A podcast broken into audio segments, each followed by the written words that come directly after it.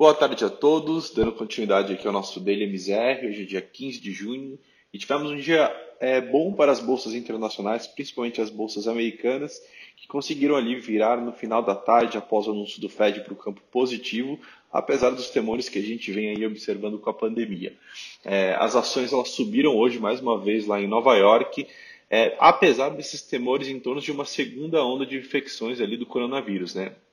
Em meio a essa reabertura da economia americana. E esse é o principal motivo que vem ali é, alimentando esse maior, essa maior cautela por conta dos investidores e também ali é, o que vinha, né, essa expectativa de reabertura da economia era o que vinha fomentando essa alta que a gente vinha observando ao longo de todo o começo de junho e que virou ali a partir da semana passada. É, o Fed anunciou nessa tarde ali que uma, uma leve mudança no seu programa de crédito corporativo, é, a, instituição, ela, de acordo com o anúncio dela, ela programa agora incluir a compra de títulos corporativos individuais de maneira a dar suporte e liquidez aos mercados financeiros. Então, novamente, a, o Banco Central Americano está ali é, fazendo políticas para tentar conter e ajudar ali o, a maior economia do mundo na recuperação ali na sua crise pós-coronavírus e também na economia como um todo. No entanto, é, a aparência de novos, é, novos casos em algum, alguns estados dos Estados Unidos, com algumas cidades também em questão, é, e também na China, com Pequim e Tóquio também registrando o maior número de casos desde é, começo de maio, vem aí colocando um alerta na cabeça dos investidores internacionais é, e também o que corrobora aí para que essa alta não seja tão, tão robusta é, frente a toda a queda que a gente teve ali na quinta e na sexta-feira da semana passada, principalmente na quinta-feira, que foi feriado aqui no Brasil. E aí, com isso, as bolsas subiram de forma modesta hoje, então o Dow Jones ali após o ajuste avançou 0,62, o S&P subiu 0,83 e o Nasdaq ali ganhou 1,43, mas ainda permanece abaixo dos 9 mil pontos, ou, desculpa, abaixo dos 10 mil pontos, né, que a gente viu o índice bater em sua máxima na semana passada e fechou o dia aos 9.700 pontos. Então, realmente refletindo bastante aí dessa é, expectativa que os investidores estão de uma possível segunda onda de infecções. E aí, quando a gente vem para a Bolsa Brasileira,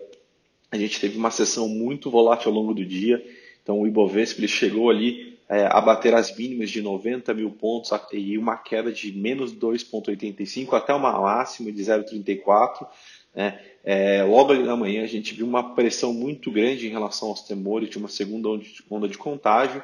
e aqui no Brasil também com a saída do secretário do Tesouro Mansueto Almeida, né, que colocou ali uma certa, um certo questionamento até que o Guedes ali é, no, é, anunciasse quem seria o seu sucessor e que foi muito bem aceito pelo mercado, é, que, ser, que vai ser o economista Bruno Funchal. É, e aí, após aí alguns ajustes, essa volatilidade Bovespa ele fechou em queda de 0,45, então conseguiu aí reduzir bastante a sua perda da, da mínima do intraday.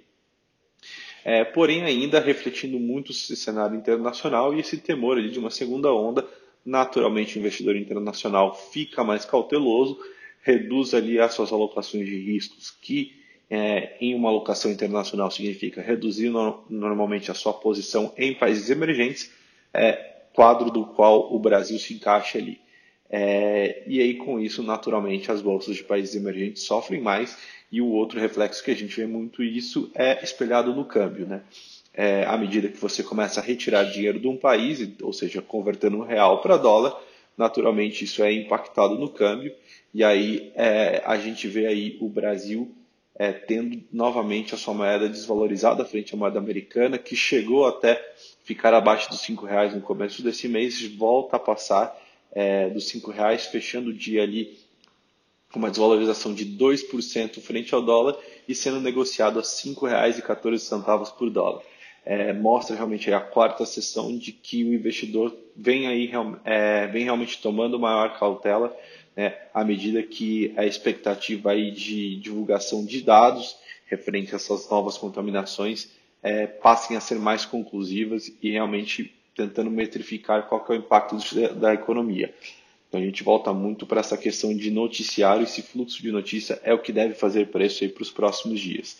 E aí, migrando um pouco para a parte de juros, é, a gente não vê esse contágio tão grande desse, da questão da pandemia nos juros em si, É, o mercado de juros ele se manteve um pouco mais estável, é, refletindo ali uma, uma, uma, leve alta aí na ponta,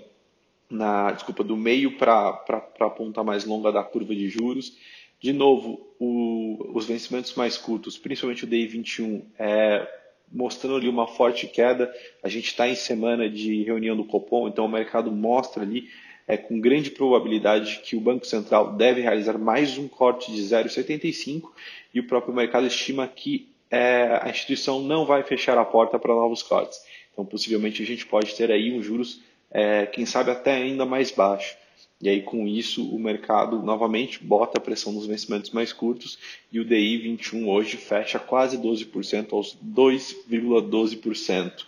É, e aí realmente mostra aí essa expectativa que deve acontecer, e essa reunião que deve acontecer na quarta-feira, e a gente tem aí o resultado. Por hoje essas são as notícias, amanhã a gente volta com mais informações. Muito obrigado.